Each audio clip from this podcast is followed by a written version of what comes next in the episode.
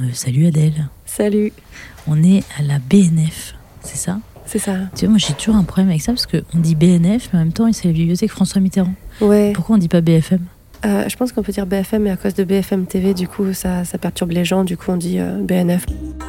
Bonjour et bienvenue sur Les gens d'ici et d'Avas, le podcast qui part à la découverte des talents cachés de nos collègues. Je suis Jeanne Barillet et aujourd'hui, avec Jeanne Kivogne, mon acolyte d'Hercule, on retrouve Adèle Combe, rédactrice médicale pour l'agence Avas Elsenio. Adèle est aussi écrivaine et lanceuse d'alerte. Elle a publié en janvier 2022 aux éditions Autrement Comment l'université broie les jeunes chercheurs. Son livre a fait beaucoup parler d'elle dans les médias et dans le monde de la recherche française. On la retrouve aujourd'hui à la bibliothèque François Mitterrand. Donc on est à la Bibliothèque nationale de France Exactement. avec Adèle Combe et Jeanne Q, ici Jeanne B. Est-ce que tu peux nous dire pourquoi tu as choisi cet endroit? J'ai choisi cet endroit parce que j'y ai passé plusieurs mois euh, en train euh, de, de travailler. À un moment euh, où j'écrivais mon livre, j'ai eu une grosse période de, de, de pages blanches. En fait, j'arrivais plus trop à travailler et donc j'ai proposé à, des potes de, de faire un groupe de anti-procrastination et je leur ai proposé de tous venir travailler de temps en temps à la BNF. À la base, tu as une euh, formation de chercheuse. Est-ce que tu peux me raconter bah, déjà ton parcours scolaire Comment tu es arrivée à faire de la recherche et qu'est-ce que c'est en fait la recherche? Déjà, moi, je viens pas de région parisienne. Je suis originaire du, du sud de la France. On Oui, ça, un peu. ça s'entend un petit peu, ça chante. J'ai fait mes études euh, bah, jusqu'au bac euh, dans mon bled. Euh, Qui s'appelle comment? Lamalou-les-Bains. C'est un très beau petit village. C'est un village de cure, en l'occurrence, mais où il y a aussi beaucoup de rééducation fonctionnelle. Donc, euh, c'est aussi. moi, j'ai passé ma vie avec des personnes handicapées, typiquement, euh, des personnes qui ont les scléroses en plaques, maladie de Parkinson, et aussi des, accidents de, moto, par exemple, ou de, voiture qui font qu'ils ont des, membres en moins. Et vu que ma mère était commerçante, et toujours commerçante, moi, euh, j'ai passé toute mon enfance à aider ma mère dans la boutique et à aider des gens avec des bras en moins ou des jambes en moins à, à s'habiller ou à se chausser. Donc, j'ai un rapport au handicap, par exemple, qui a toujours été assez important pour moi. Ensuite, bon, j'ai fait mes études euh, à Montpellier, un master, et je suis montée à Paris pour mon stage de master 2. Alors, j'avais pas du tout envie de monter en région parisienne, très honnêtement, Euh, mais j'ai eu une super opportunité de faire mon stage avec possibilité de continuer en thèse euh, à l'Institut de biologie de l'École normale supérieure de Paris, qui est euh, bah, un peu un, un graal en matière de, de science, on va dire, et de réputation. Et donc, c'est pour ça que moi, j'ai fait mon master et ensuite ma thèse sur justement la maladie de Parkinson. D'accord. Et tu es allé au bout de cette thèse? Oui. Parce qu'on dit toujours que c'est hyper difficile d'aller au bout d'une thèse. Il y a même un podcast qui s'appelle Aller au bout de ma thèse. Ah oui. Honnêtement, euh, je pense que ça dépend des, personnes. Euh, moi, j'ai trouvé que l'exercice était très difficile parce que, euh, en fait, quand on rentre en thèse, on, sait qu'il va y avoir du défi. Et en fait, on s'attend à ce que ce soit uniquement un défi intellectuel et on est prêt à ça. Et donc, déjà, le défi intellectuel, il est, il est, il est ardu. Et à cela, ce à quoi on ne nous prépare pas, euh, on peut avoir des difficultés d'ordre relationnel dans la recherche, euh, qui peut être d'une part inhérent au monde du travail, mais aussi aux, conditions de travail qui sont propres à la recherche, qui, euh, qui résident dans le manque de financement, par exemple, l'ultra-compétition, une relation hiérarchique assez euh, à la fois marquée et assez floue. tu es dans une équipe où officiellement euh, personne n'est vraiment ton supérieur hiérarchique, mais en réalité tu as des, des marques hiérarchiques assez, euh, assez marquées.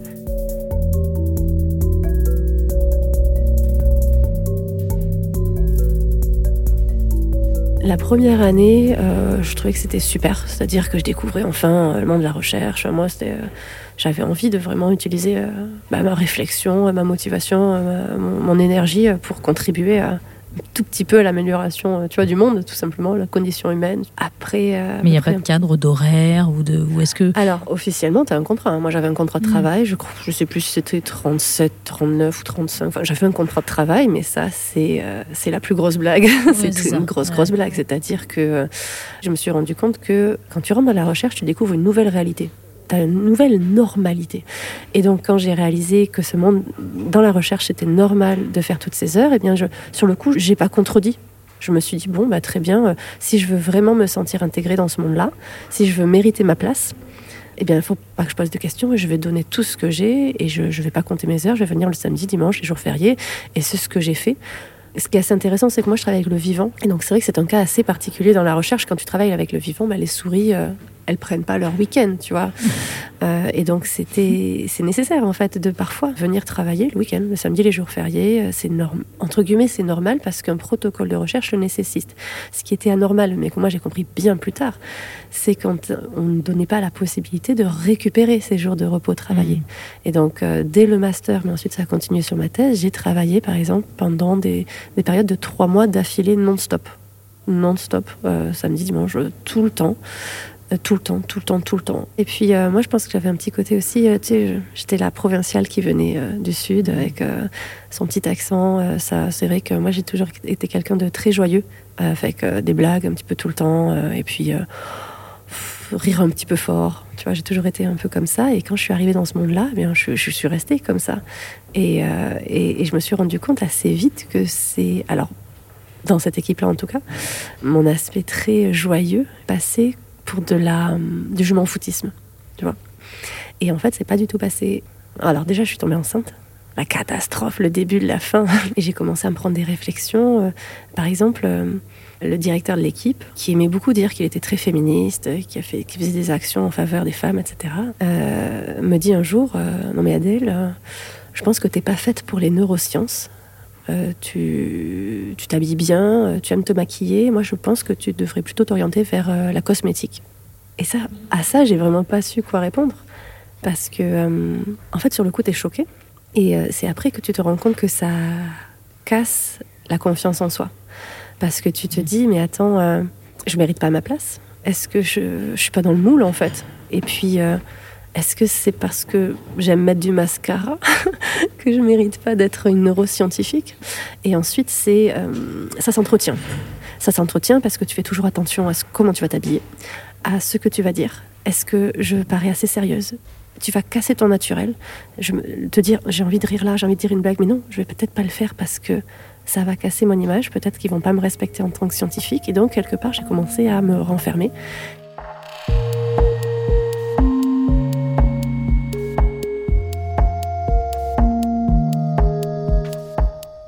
Du coup, tout ce que tu nous racontes là depuis tout à l'heure, ça nous amène à, un peu à pourquoi est-ce qu'on est là aujourd'hui. Toutes ces années de doctorante t'ont amené à, une enquête. Est-ce que tu peux nous en parler? Oui. Alors donc moi euh, j'ai soutenu ma thèse en 2017 et ensuite euh, je suis partie. Euh, bah, déjà il a fallu que je m'en remette parce que à la fin de ma thèse je faisais plus qu'un peu plus de 49 kilos donc ça craignait. Hein. Moi j'avais perdu beaucoup de poids. Euh, à cause du, stress et du rythme de travail infernal. Donc, euh, ouais, euh, la fin de thèse, j'étais sur les rotules, j'étais plus moi-même déjà. Mon cerveau, il était liquide tu t'imagines que c'est l'inverse parce que la thèse c'est censé être un, moment où justement ton intellect est à son apogée. C'est tu as fait grandir ta connaissance, ta façon de réfléchir. Et moi c'était c'était vraiment tout l'inverse. J'avais l'impression de plus pouvoir aligner deux mots. Je, cherchais mes mots. Tu sais comme t'imagines un robot qui bug, bah, c'était exactement ça. Je t'assure, mon cerveau il était grillé quoi. Et euh, donc ouais à l'issue de ma thèse c'était euh, c'était assez euh, assez chaud. Voilà j'avais pu vivre des situations euh, de pression psychologique, d'exploitation. Moi, je, ne le cache plus, je n'ai plus honte. Oui, j'ai été exploitée. J'ai été euh, victime de discrimination à la maternité. J'ai été euh, témoin de, personnes qui ont essayé d'étouffer une affaire d'agression sexuelle dans le laboratoire. C'était un petit peu le, début de la prise de conscience, malgré moi. Une stagiaire qui est venue me voir en me disant Ça va pas, je, je, vais me faire agresser par un doctorant de l'équipe dans l'animalerie. Euh, sexuellement, agression sexuelle, et je ne sais pas quoi faire. Donc moi, j'étais en première année, un petit peu, j'étais un peu paumée aussi, mais je l'ai soutenu psychologiquement en lui disant, bah, écoute, déjà, on va en parler à la direction, pas la direction du laboratoire, mais à la direction de, l'équipe. Et en fait, euh, il ne s'est absolument rien passé. C'est-à-dire qu'il euh, n'y a pas eu d'enquête. Cette jeune femme, je lui demandais, mais est-ce qu'ils t'ont écouté? Est-ce qu'il est y a eu une enquête? Ou alors ne serait-ce qu'une réunion, en fait, elle m'a toujours dit, il ne s'est absolument rien passé à sa connaissance, le jeune chercheur n'a pas été euh, inquiété. Et, euh, et, voilà, en fait, ça a, été, ça a juste été mis balayé sous le tapis. Donc aujourd'hui, tu as écrit un superbe ouvrage qui s'appelle euh, Comment l'université broie les jeunes chercheurs. Est-ce que tu peux nous en parler? Alors, donc oui, bon, après ma thèse, ben, je, je, suis rentrée dans le privé, en communication médicale, dans une agence, on faisait surtout de la, du medical education. Et euh, j'étais super contente de déjà de faire un premier contrat dans le privé, de rencontrer des nouveaux collègues. Et je trouve que dans ce milieu-là, tu as beaucoup d'anciens chercheurs, de jeunes docteurs. Et donc moi j'étais très contente parce que j'avais vécu dans une bulle un peu enfermée, donc j'avais pas eu beaucoup l'occasion d'interagir. Hein. Et donc, premier jour dans le privé, euh, je, discute avec une collègue et je lui dis Ah ouais, super, mais toi aussi, tu as fait une thèse, ben, en quoi tu l'as fait, comment ça s'est passé? Et là, cette fille commence à avoir les larmes aux yeux. Premier jour, première question, enfin, l'entrée en matière euh, Et, là, je me suis dit Waouh Si tu veux, sur le coup, je, je m'en suis rendu compte, je ne l'ai pas conscientisé, mais c'est une première graine qui m'a permis de me rendre compte que ce que j'avais pu observer dans mon microcosme, ben, il, n'était pas spécifique de mon expérience. C'était peut-être quelque chose de plus vaste. Et ensuite, j'ai discuté avec d'autres jeunes docteurs. Je suis allée un peu fouiller sur les réseaux sociaux. Et là, je me suis rendu compte que, bah, clairement, il y avait un énorme tabou. Il y avait un, un, iceberg avec la face cachée de l'iceberg qui était énormissime. Il se trouve que j'avais une autre période de chômage. Je cherchais un nouveau boulot et si tu veux, bah, je savais pas trop quoi faire de mes journées. J'avais besoin de, de, faire quelque chose dans ma vie qui avait du sens.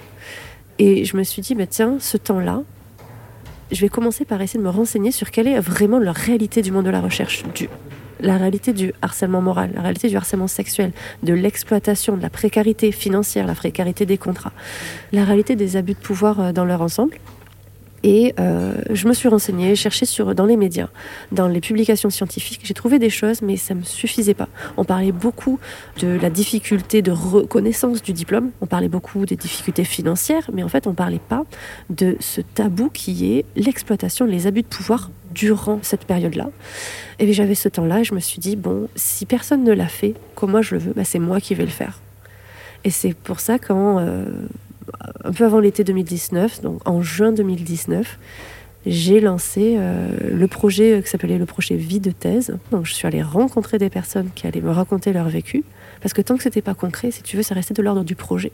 La première personne qui accepte d'être interviewée, je prends le train, je vais dans le nord de la France.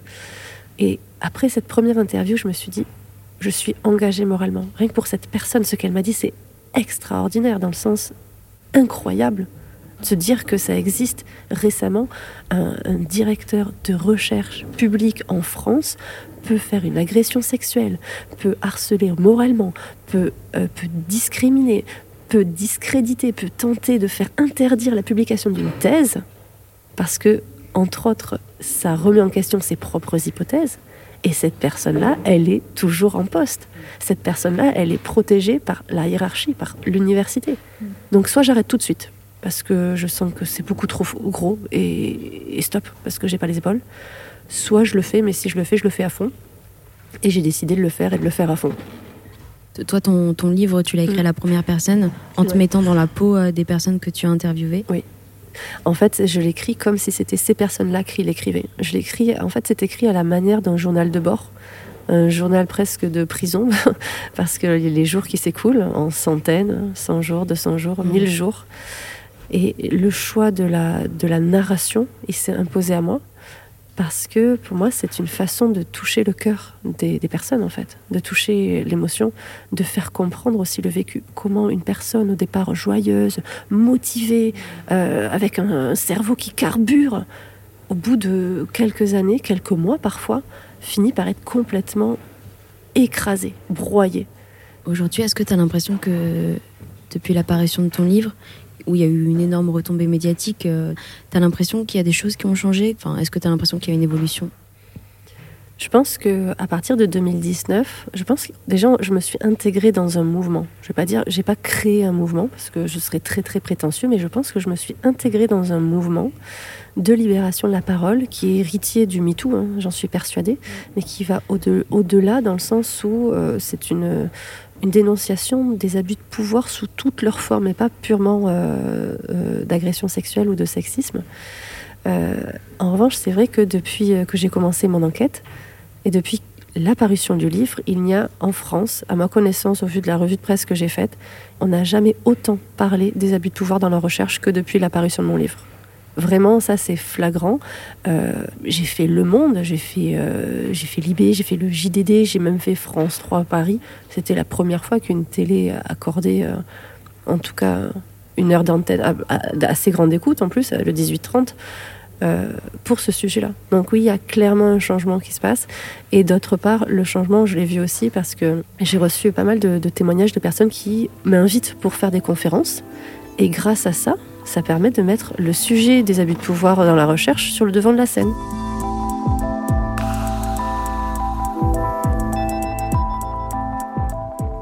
Alors, on a changé d'ambiance, transition. On a beaucoup parlé des autres et de ton livre, Adèle.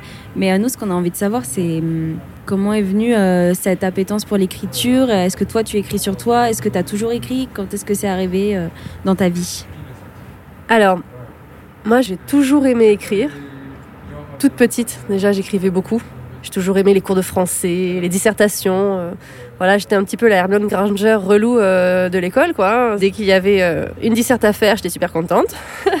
Quand j'étais euh, au lycée, au collège, à l'école primaire, ça a toujours été très difficile parce que j'avais l'impression que c'est- on m'imposait de devoir choisir entre la littérature et les sciences. Et c'était très dur, je le vivais assez mal en fait de devoir choisir parce que bah, j'aimais les deux. Bah, j'étais même un peu meilleure dans, dans la littérature en l'occurrence. Et alors chez Avas, c'est ce profil hybride qu'ils ont aimé quand euh, ils t'ont reçu en entretien? Chez Avas, euh, moi je suis euh, dans l'équipe médicale.